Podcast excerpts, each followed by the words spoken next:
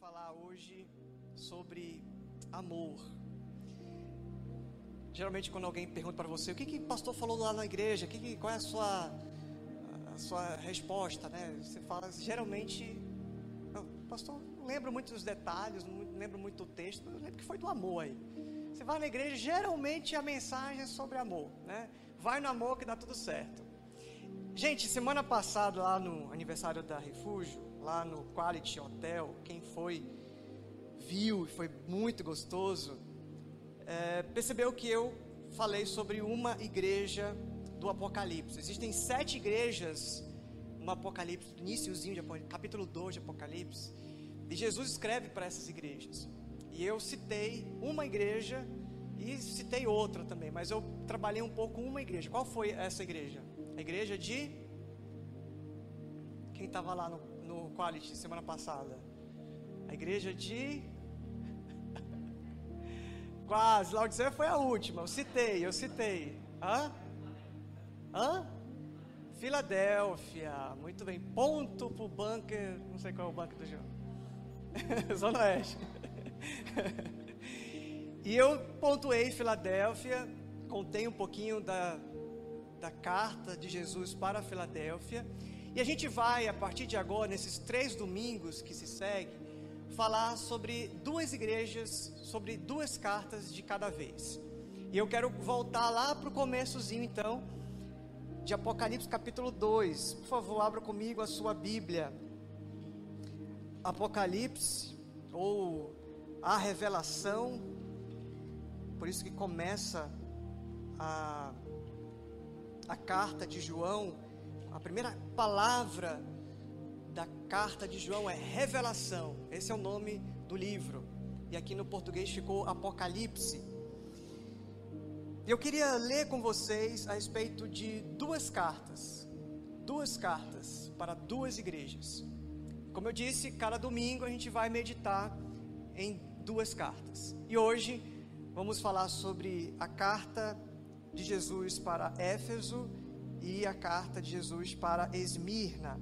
Então, acompanha comigo aí a leitura.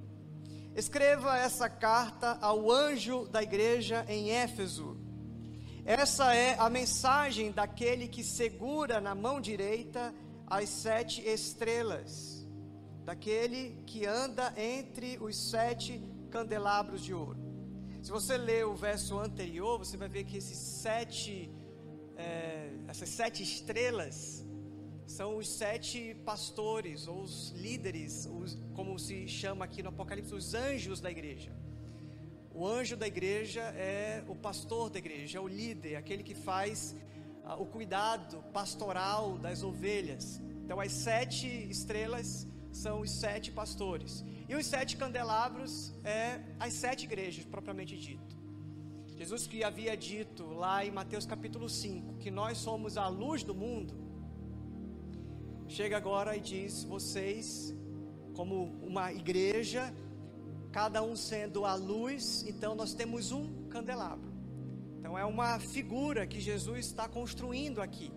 E ele fala exatamente a mensagem para essas sete igrejas e a igreja de Éfeso é a primeira. Ele diz: Sei de tudo que você faz. Essa é uma frase que aparece em todas as igrejas. Sei de tudo que você faz. Imagina essa cena, ele está passeando no meio dos candelabros. Ele está como se fossem cartiçais, né? Ele está dizendo: Eu conheço, eu sei tudo o que você faz. Vi seu trabalho árduo e a sua perseverança, e sei que não tolera os perversos examinou as pretensões dos que se dizem apóstolos, mas não são, e descobriu, vocês descobriram por si mesmos que são mentirosos. Sofreu por meu nome com paciência, sem desistir. Contudo, tenho contra você uma queixa. Você abandonou o amor que tinha no princípio. Em outras versões diz: Você abandonou o primeiro amor. Veja até onde você caiu. Arrependa-se e volte a praticar as obras que no início praticava. Do contrário, virei até você e tirarei seu candelabro de seu lugar entre as igrejas. Olha só que palavra dura essa de Jesus.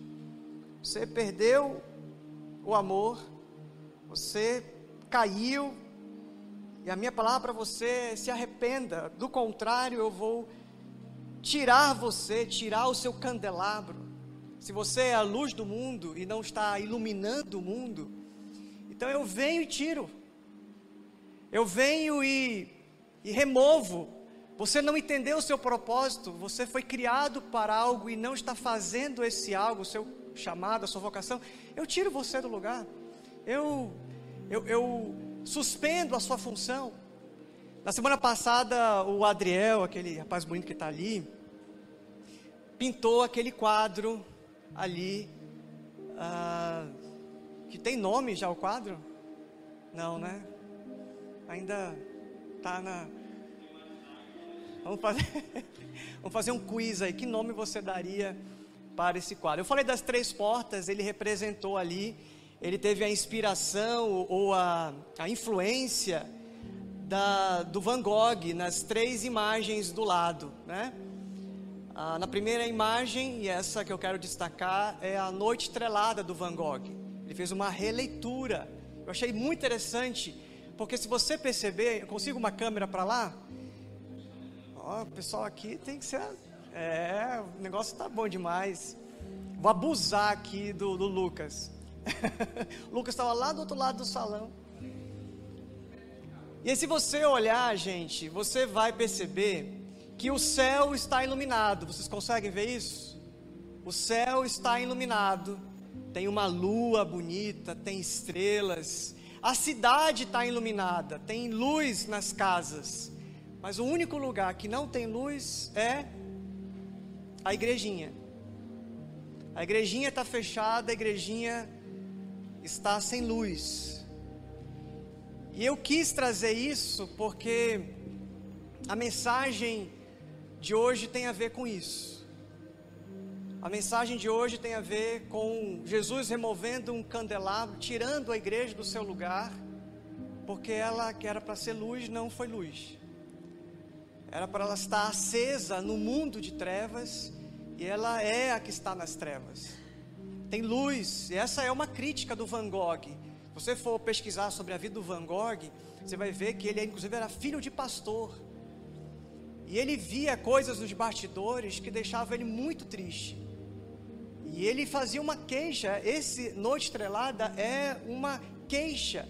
Assim como Jesus está escrevendo uma carta, uma queixa para a igreja, igreja que é, em qualquer época não só a igreja de Éfeso precisa pensar nisso, mas também todas as igrejas. Nós, hoje aqui, Igreja Refúgio, Família Refúgio, precisa pensar. Nós estamos iluminando, nós estamos deixando a luz de Jesus brilhar. Se não estivermos, e aqui ah, está totalmente ligado a perder o amor por Jesus, né? perder o amor por Deus. Por isso que a gente fala muito aqui na Refúgio que a nossa é, missão é amar a Jesus e aqueles que Ele ama. Porque se a gente para de amar Jesus, naturalmente a gente para de amar as pessoas. Eu já falei isso algumas vezes, essa é a grande frase da minha vida, né? Quando a gente não ama a Deus direito, a gente não ama nada direito. Então, esse é o princípio, esse é o começo da história. E se a gente não está iluminando, a gente perde o propósito de estar no mundo. A gente foi colocado para essa missão. A gente deixa de iluminar, a gente deixa de servir com a luz que Deus colocou nas nossas mãos. Será que essa igreja, saindo daqui, ou fechando as suas portas, ou parando de fazer o que faz, as pessoas sentiriam falta? Inclusive, essa é uma grande pergunta que deve ser feita por todas as igrejas. Se a igreja fechar as portas, as pessoas vão sentir falta? ela está causando alguma revolução, alguma mudança social, ela está causando algum impacto na sociedade, ela está sendo a luz do mundo. Eu gosto muito quando o Eugene Peterson, quando ele escreve a paráfrase da Bíblia, a Bíblia, a mensagem, ele fala, na hora que ele está escrevendo lá, Mateus capítulo 5, que nós somos a luz do mundo, ele fala: vocês trazem as cores de Deus para o mundo. Quando ele fala do sal, ele diz: vocês que trazem o tempero de Deus para o mundo. Vocês é, que são responsáveis por iluminar e trazer brilho, alegria, cor, vitalidade para o mundo. E se a igreja de Jesus não está cumprindo esse propósito, então Jesus falou: é inevitável que eu venha e remova o seu candelabro. Remova você. Perdeu a função, perdeu o seu propósito. E ele continua aqui, é um, uma queixa, é uma exortação. Verso 6. Mas a isto a seu favor. Então no início ele fala: olha, vocês perseveraram, vocês é, examinaram os apóstolos que são falsos, vocês têm uma boa teologia. É isso que está dizendo aqui. Vocês são como os bereanos, que examinam tudo, vocês têm uma profundidade teológica, vocês são experts nas escrituras sagradas, vocês decoraram a Bíblia, vocês têm estudo bíblico todos os dias, vocês são uma igreja que é, tem uma, uma vantagem que é o conhecimento das Sagradas Escrituras. E aqui ele, depois de fazer a queixa, ele volta a fazer um elogio. Ah, isto a seu favor, você odeia as obras dos nicolaítas, como eu também odeio. Quem tem ouvidos para ouvir, ouça o que o Espírito diz às igrejas. Ao vitorioso darei o fruto da árvore da vida que está no paraíso de Deus. Essa é uma carta para a igreja de Éfeso. Como eu disse, ele começa com um elogio, faz uma crítica, faz uma exortação e depois ele faz uma outra, uma outra palavra de reconhecimento. Vocês odeiam as obras dos nicolaítas. Percebam que vocês não odeiam os nicolaítas, vocês odeiam as obras dos nicolaítas. Nicolaítas era uma uh, linha teológica que dizia que aquilo que a gente faz com o nosso corpo não tem nada a ver com o nosso espírito. Aquilo que eu faço com o meu corpo, e por isso que eles eram é, imorais, eles tinham práticas imorais, comportamentos ah, devassos, cultos e todo tipo de orgia. Inclusive em Éfeso era a capital da deusa Diana.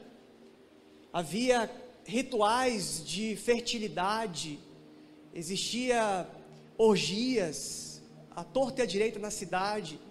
E aqueles que diziam: olha, não, não importa eu viver uh, essa realidade da promiscuidade, da idolatria ao sexo, viver uma sexualidade corrompida, ou imoral, ou perversa, porque isso tem a ver com as necessidades fisiológicas, as necessidades do meu corpo, as minhas funções.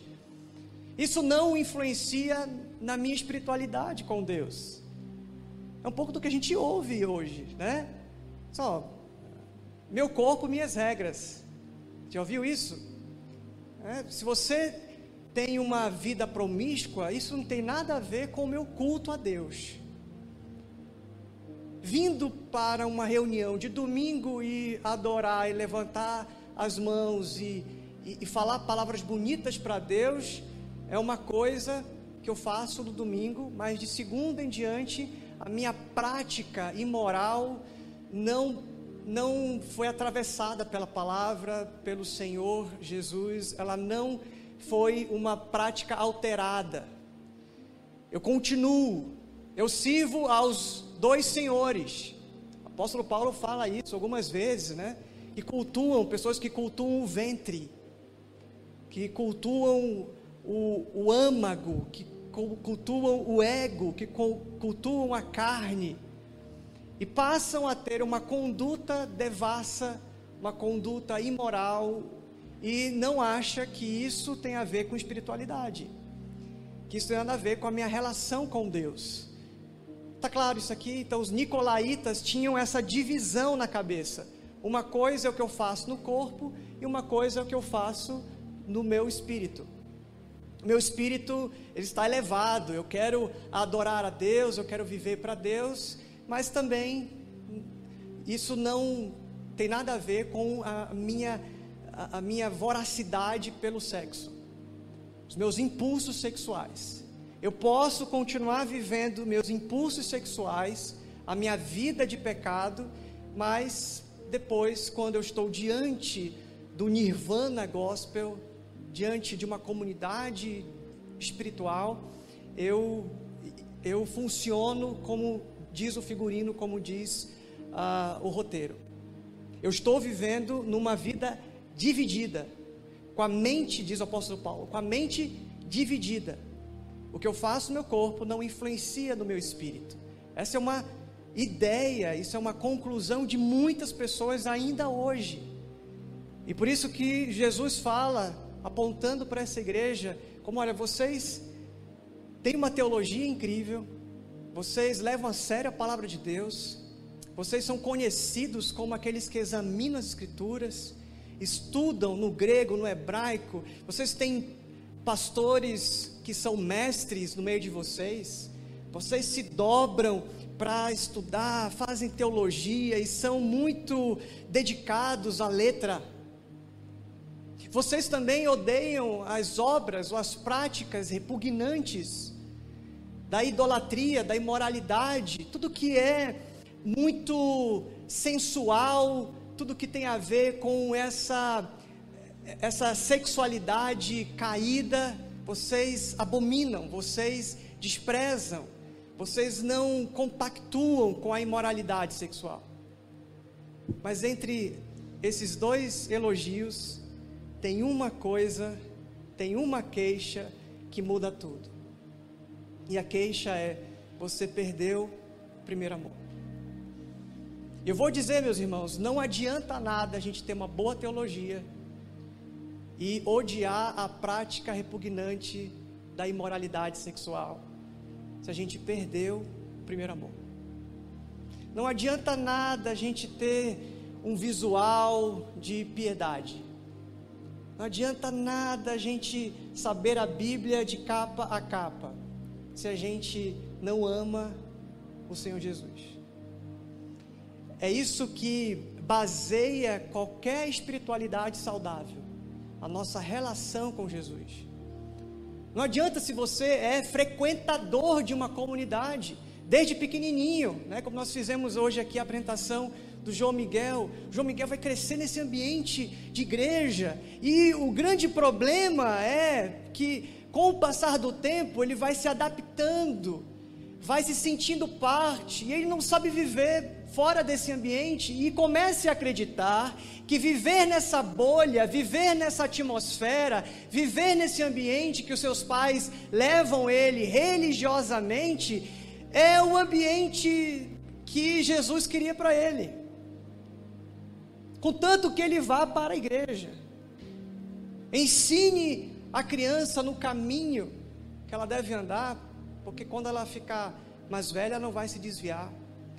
Eu gosto muito desse texto e, e eu acho que as pessoas às vezes não entendem ele. Ensinar a criança é no caminho. É ensinar, como é que a gente discipula alguém?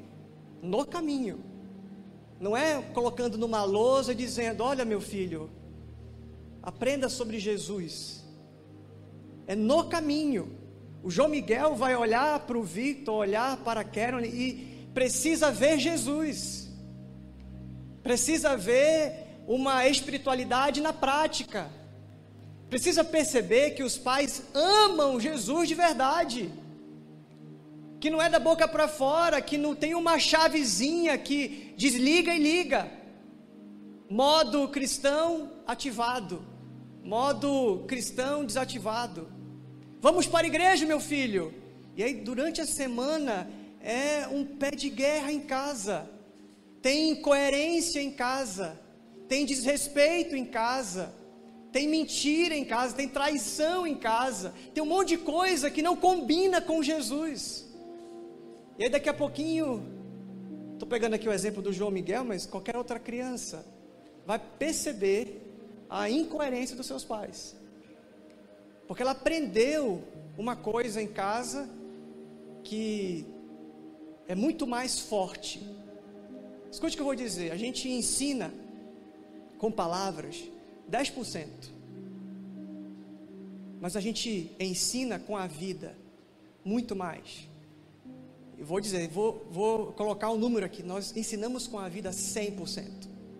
A minha filha Alice vai aprender de mim, daquilo que eu digo, do que eu oriento, 10% vai ficar nela. Mas daquilo que eu sou, daquilo que eu vivo, é 100% que ela absorve. Isso é uma força muito forte. Não dá para a gente se livrar da influência dos nossos pais. Vocês sabem disso. Eu não preciso nem falar sobre essa questão. Gente, essa igreja de Éfeso, para você saber um pouquinho, é uma igreja muito, muito especial. Se eu tivesse que escolher uma igreja para estar aqui nesse mundo bíblico, eu estaria na igreja de Éfeso, porque é uma igreja muito top das galáxias. É uma, uma igreja que ela foi plantada pelo apóstolo Paulo. Você vai ver, por exemplo, a carta específica de Éfeso ou de Efésios, né? Você vai ver a carta de Paulo aos de Éfeso. Você vai ver muita coisa. Depois eu vou tocar um pouquinho no que Paulo escreve. E essa igreja, ela também foi pastoreada por um tempo pelo apóstolo João, esse que está escrevendo. Tudo que Jesus fala para ele, ele escreve. O apóstolo João é o apóstolo do amor, lembra disso? Aquele que reclinava sua cabeça no peito de Jesus. Era o mais novinho, tinha 19 anos quando começou a caminhada com Jesus. E essa igreja também foi pastoreada pelo próprio Timóteo, discípulo do apóstolo Paulo, que também era um servo de Deus excepcional.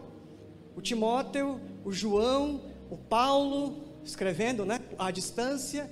E olha só que interessante, um outro fato curioso é que essa igreja tinha como membro da sua igreja a Maria, mãe de Jesus. A pessoa está pregando numa igreja e a Maria, mãe do Senhor Jesus, sentada na minha frente. Eu ia ficar mais nervoso do que eu estou hoje.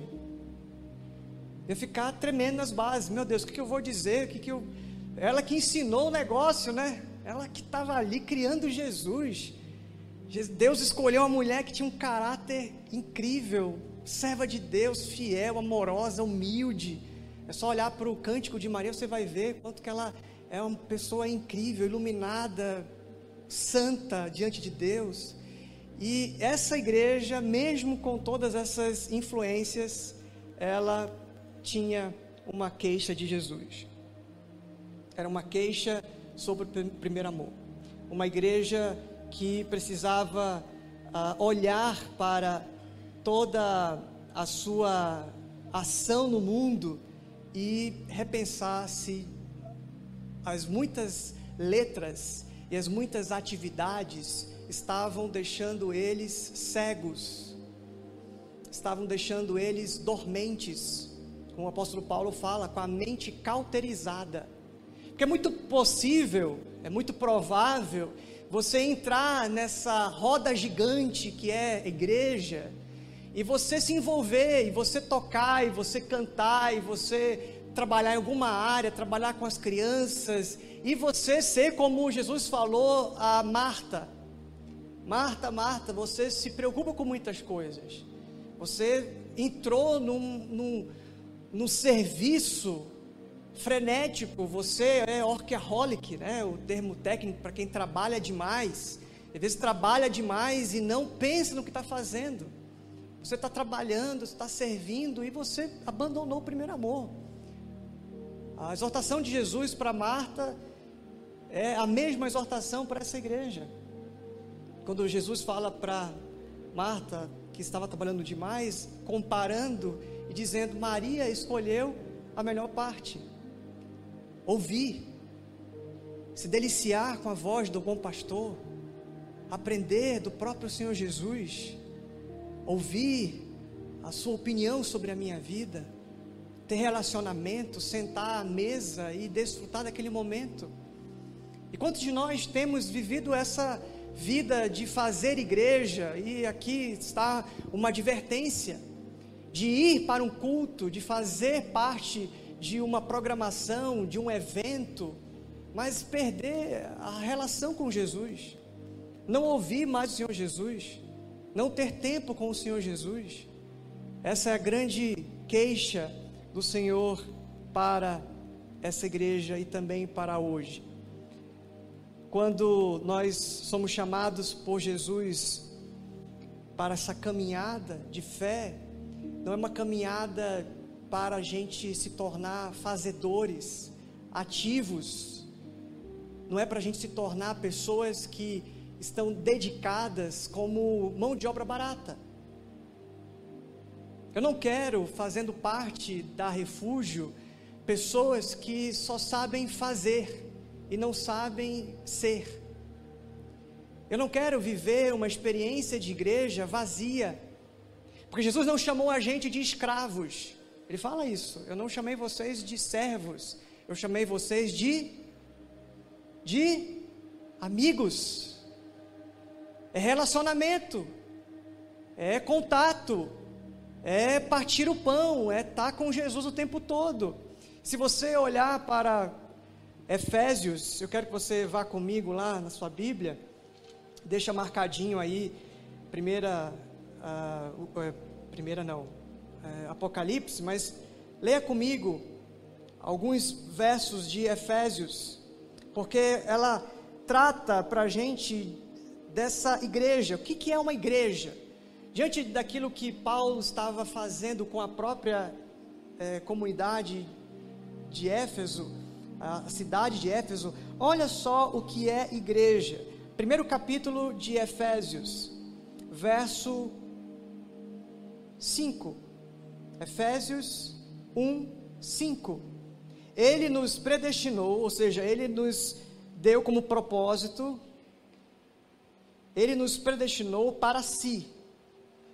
Ele nos escolheu para si, para nos adotar como filhos por meio de Jesus Cristo conforme o bom propósito de Sua vontade. Deus assim o fez para o louvor de Sua graça gloriosa, e Ele derramou sobre nós, que Ele derramou sobre nós em Seu Filho amado. Ele é tão rico em graça que comprou nossa liberdade com o sangue do Seu Filho e perdoou os nossos pecados generosamente derramou sua graça sobre nós e com ela toda a sabedoria e todo entendimento. Nesse primeiro momento aqui, ele está falando que em Jesus Deus nos adotou. Lembra da canção que a gente cantava, né? O Pai me adotou. Essa música tem tudo a ver com o sentimento de Efésios. Vocês são parte de uma família de Deus. Vocês são parte do povo de Deus. Vocês têm um pai. É isso que Efésios está dizendo. Paulo está dizendo isso aqui. Vocês são da família de Deus. E o texto continua. Se você for ver a, a, todo o capítulo 1, você vai perceber isso, mas eu quero destacar o verso. Ah, verso 19. Olha comigo aí capítulo 1, verso 19. Também oro para que entendam a grandeza insuperável do poder de Deus para conosco, os que cremos. É o mesmo poder grandioso que ressuscitou o Cristo dos mortos e o fez e o fez assentar-se no lugar de honra à direita de Deus, nos domínios celestiais. Agora ele está muito acima de qualquer governante, autoridade, poder, líder ou qualquer outro nome, não apenas neste mundo, mas também no futuro. Deus submeteu todas as coisas à autoridade de Cristo e o fez cabeça de tudo para o bem da igreja. E agora, o que é a igreja? Além de família, além de ter filhos, Igreja é o corpo, ela é preenchida e completada por Cristo, que enche consigo mesmo todas as coisas em toda parte. Então a igreja é o corpo de Cristo, é a família de Deus, a família do Pai, filhos para um Pai, e ela também é o corpo de Cristo. E se você for continuar lendo ah, o capítulo 2, você vai ver isso ah, sendo desenvolvido. Agora, capítulo 2, verso 19. Olha só. Portanto, vocês já não são estranhos e forasteiros, mas concidadãos do povo santo e membros de quem? Da onde? Da família de Deus. Juntos somos sua casa, edificados sobre os alicerces dos apóstolos e dos profetas. E a pedra angular, a pedra principal, é o próprio Cristo Jesus. Nele somos firmemente unidos, constituído um templo santo para o Senhor. Por meio dele, vocês também estão sendo edificados como parte desta habitação onde Deus vive por seu Espírito.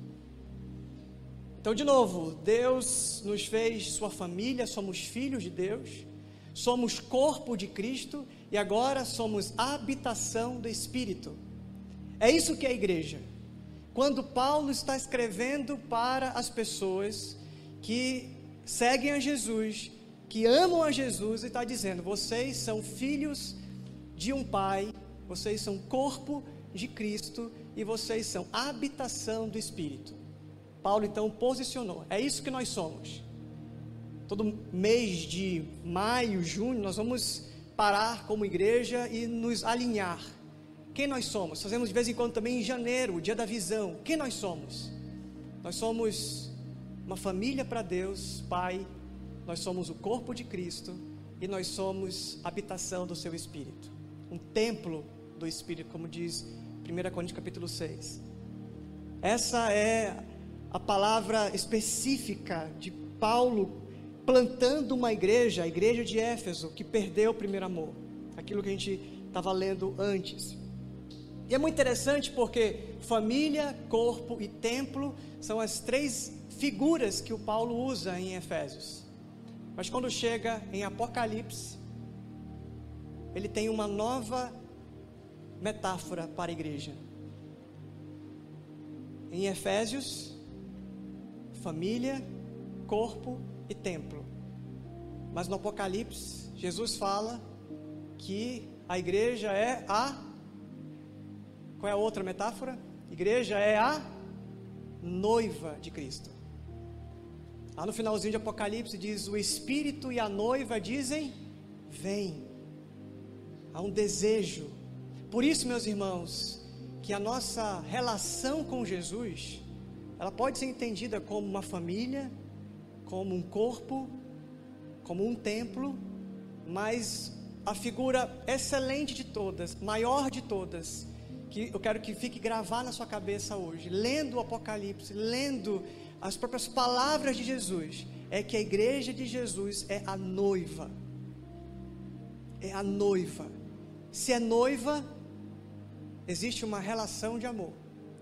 Se é noiva, existe como base de tudo que se faz como igreja, o amor. Amar a Jesus é o que inaugura o reino de Deus, é o que te posiciona como igreja de Jesus. Está aqui comigo? Amar a Jesus é aquilo que faz você ser igreja de Jesus. Não é quando você se converte. Eu, por exemplo, me converti no ano de 95, 96.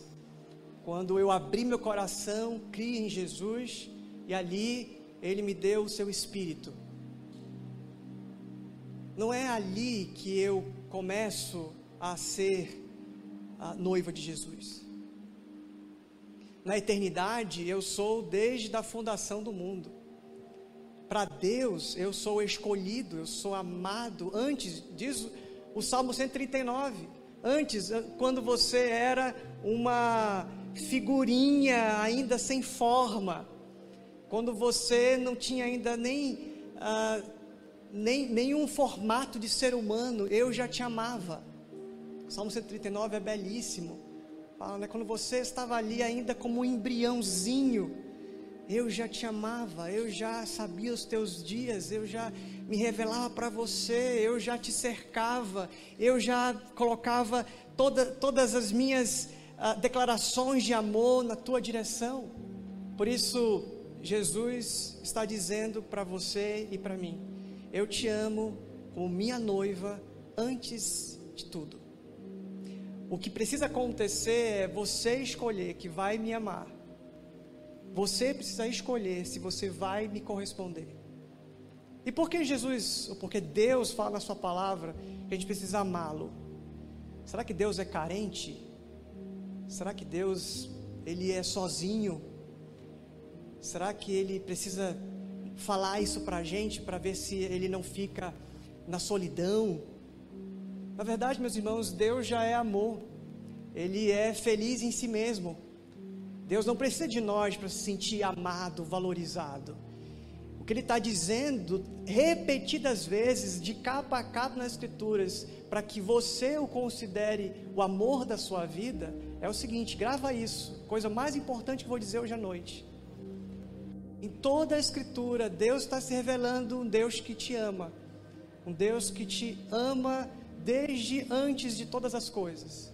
Agora, por que é que Deus manda, fala o tempo todo que você precisa amá-lo?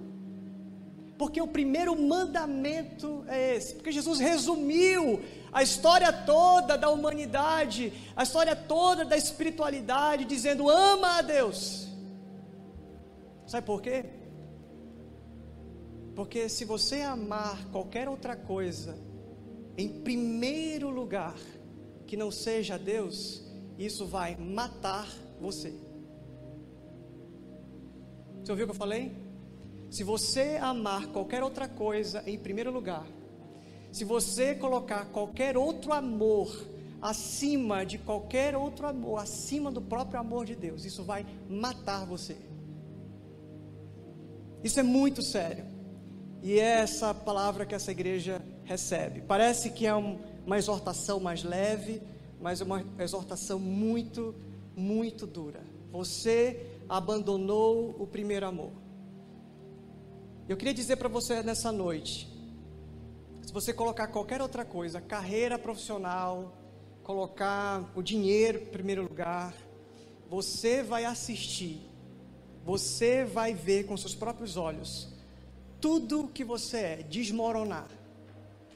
Tudo que você amar mais do que Deus vai matar você. Grava isso, escreve isso, compartilha isso. Tudo que você amar mais do que Deus na sua vida, isso vai matar você.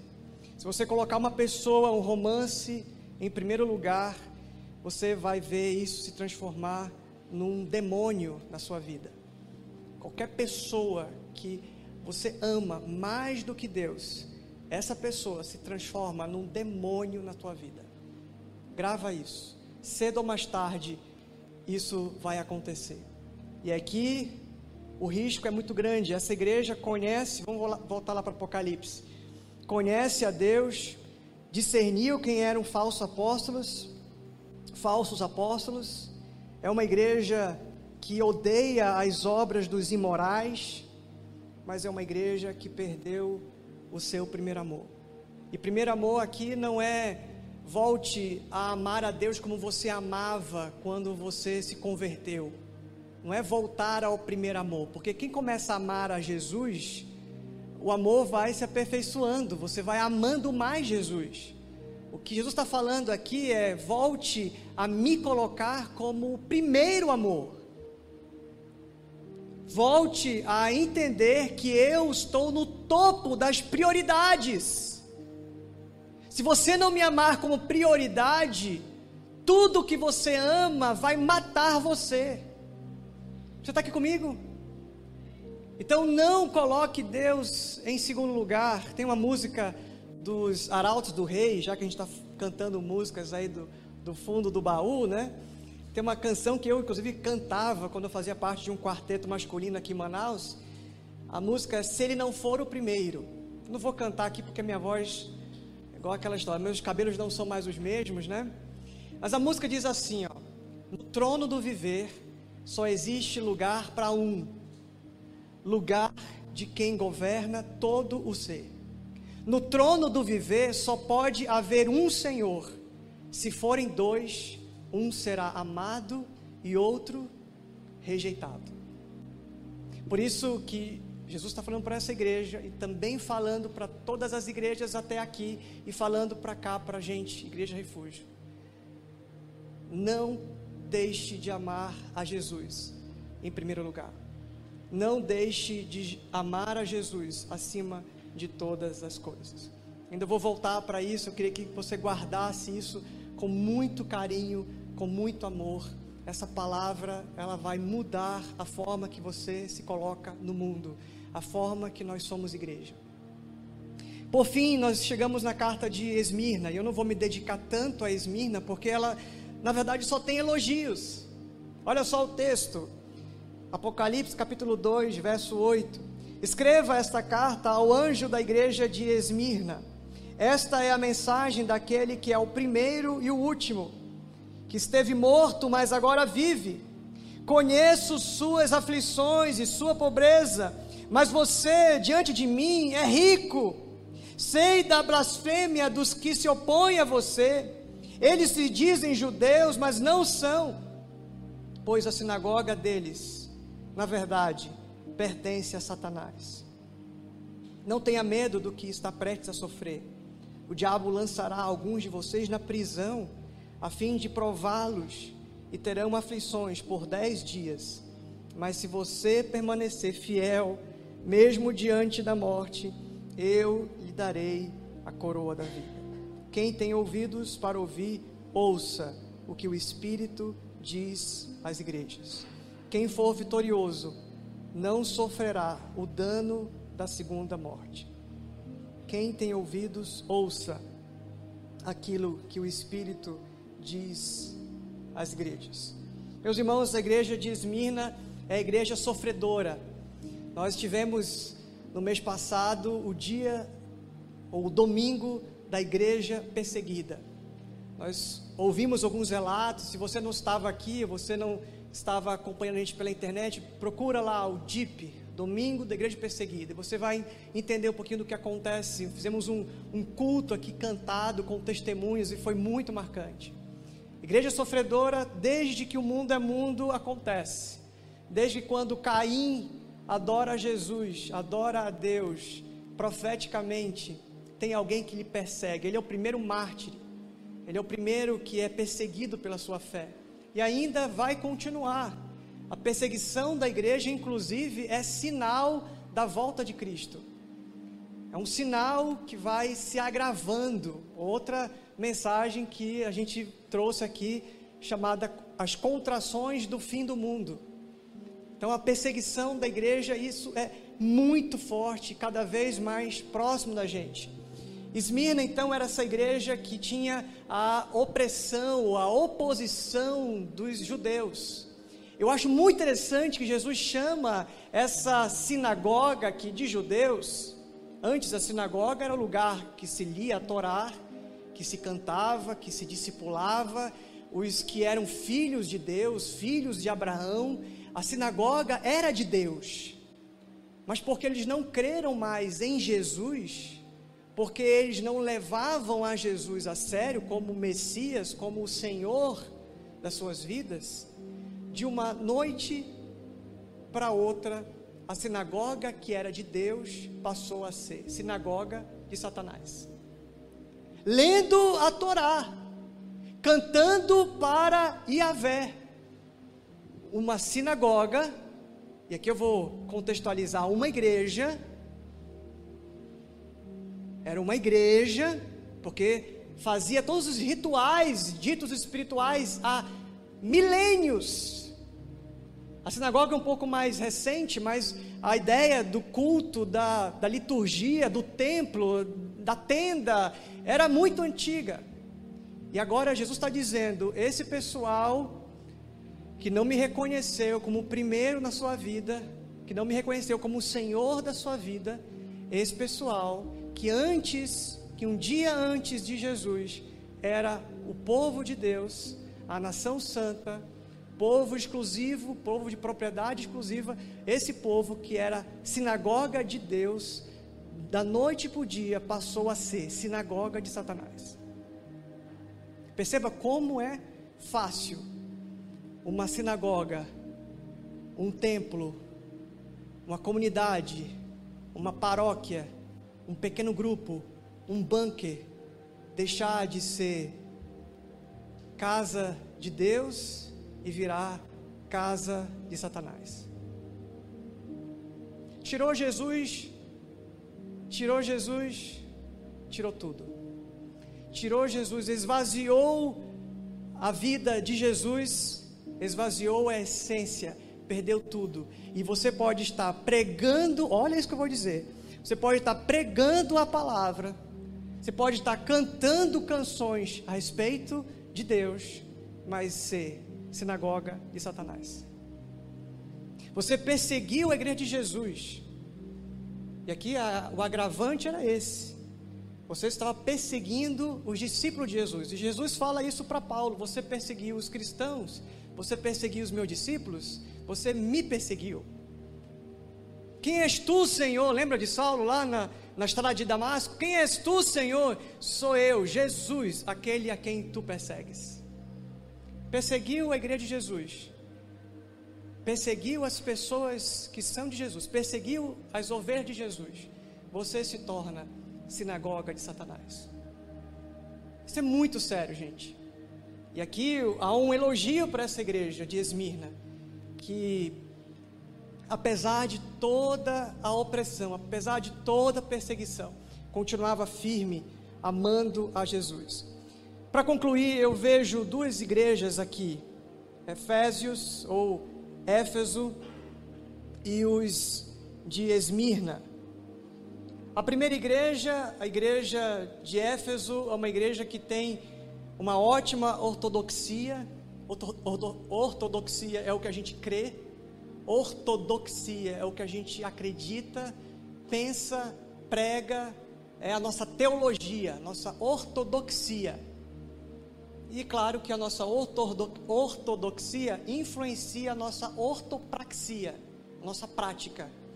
Por isso que Jesus fala: lembre do seu primeiro amor, lembre de colocar Deus como primeiro lugar na sua vida e volte a praticar as obras que praticava no início porque a nossa ortodoxia influencia a nossa ortopraxia. Aquilo que eu creio, aquilo que eu me relaciono, aquilo que eu tenho de Deus, influencia naquilo que eu faço a respeito de Deus no mundo. Se eu tenho a luz do mundo em mim, eu sou a luz do mundo. Se eu tenho a vida com Jesus, a vida de Jesus passa por mim. Por isso que quando alguém está doente, eu vou lá, imponho as mãos, essa pessoa fica curada. Por isso, quando eu vou falar de Jesus, eu levo a mensagem de esperança, a mensagem da vida, e eu levo vida. Então, a igreja de Éfeso é uma igreja que tem uma ortodoxia brilhante, mas ela perdeu o primeiro amor. E perder o primeiro amor faz dela, dela, a sua própria inimiga. A igreja de Esmirna é uma igreja que tem inimigos externos. Tem gente que vem atrapalhar a igreja, perseguir a igreja, matar pessoas da igreja. Eram enforcados, eram cortados ao meio, eram feitos fogueira, eram crucificados. Você sabe muito bem do que eram capazes, ainda hoje é capaz de acontecer para quem crê em Jesus em alguns lugares da igreja perseguida no mundo afora. Mas a igreja de Esmirna é uma igreja que tem inimigos externos. E é, é interessante que Jesus fala para essa igreja: eles são do diabo, eles são sinagoga de Satanás. Então, eu não vou fazer uma luta, uma guerra contra pessoas. Lembra de Paulo falando que a nossa luta não é contra sangue ou carne, mas contra as potestades e principados nas regiões celestes? Então a nossa luta não é contra as pessoas. Em nenhum momento Jesus disse: Olha, vocês vão chegar e fazer justiça, vocês não podem deixar que ninguém venha oprimir vocês, vocês vão fazer uma luta organizada aí, uma guerra contra as pessoas que estão oprimindo vocês. Ele vai dizer: Olha, segura, aguenta, porque é o vitorioso eu vou dar a coroa da vida. A luta de vocês não é contra as pessoas estão mexendo com vocês, na verdade, estão mexendo comigo. Deixa comigo que eu vou resolver a tua causa. Deixa comigo que assim como Daniel aprendeu isso, Deus é o meu juiz. Aprenda comigo que a vingança pertence ao Senhor.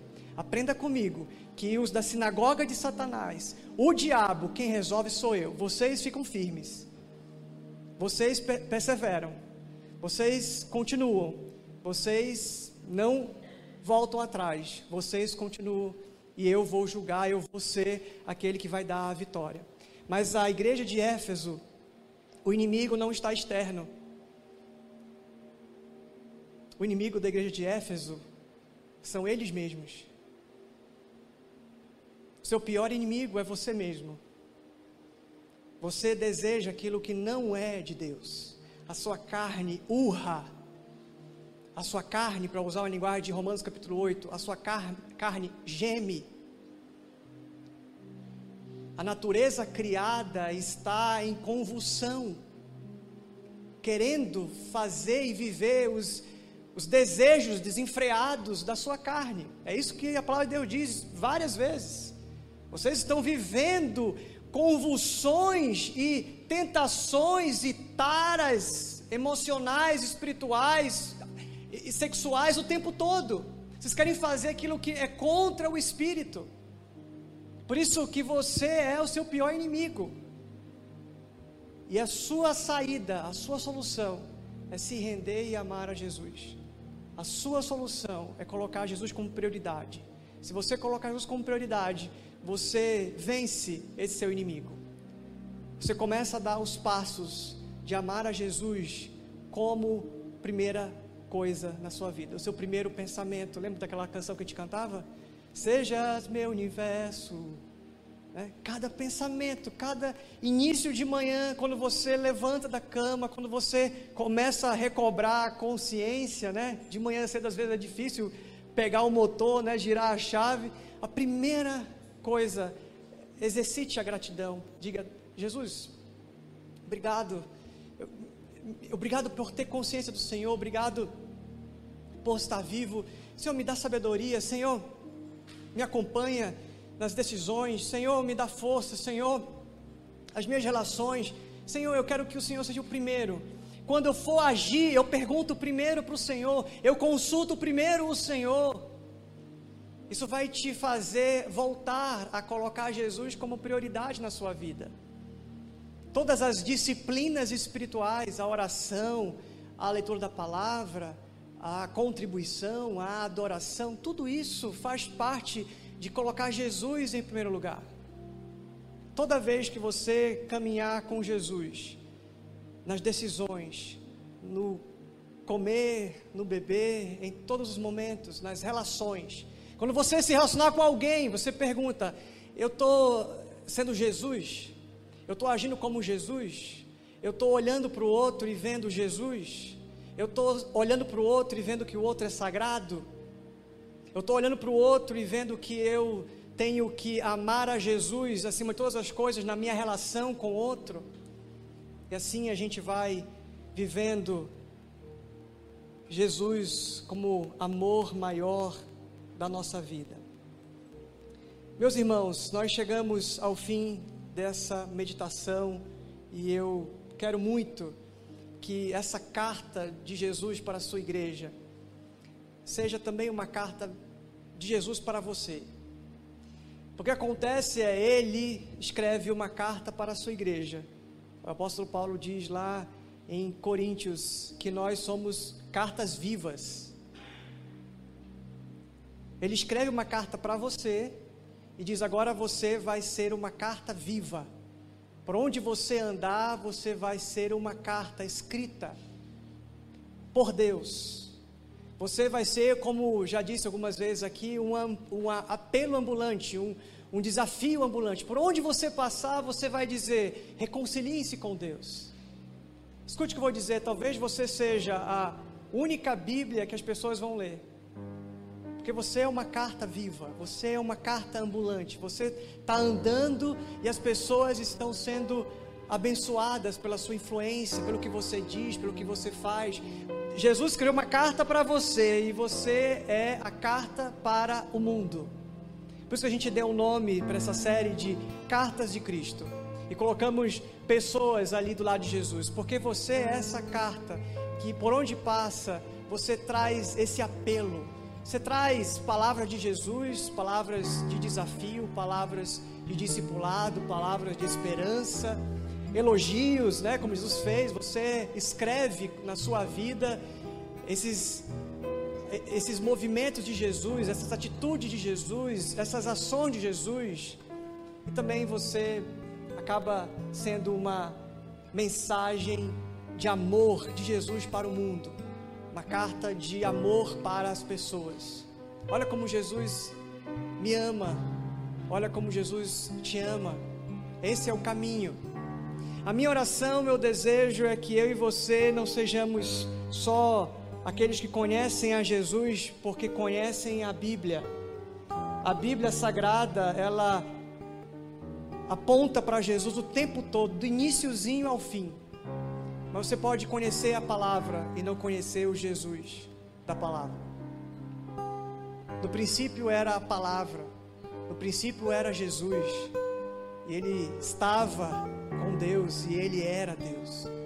Então, muita gente conhece, tem conhecimento, tem hidrocefalia, conhecimento de Deus, muito entendimento das Escrituras, mas não conhece o Jesus das Escrituras, não se relaciona com Ele não tem vida no secreto.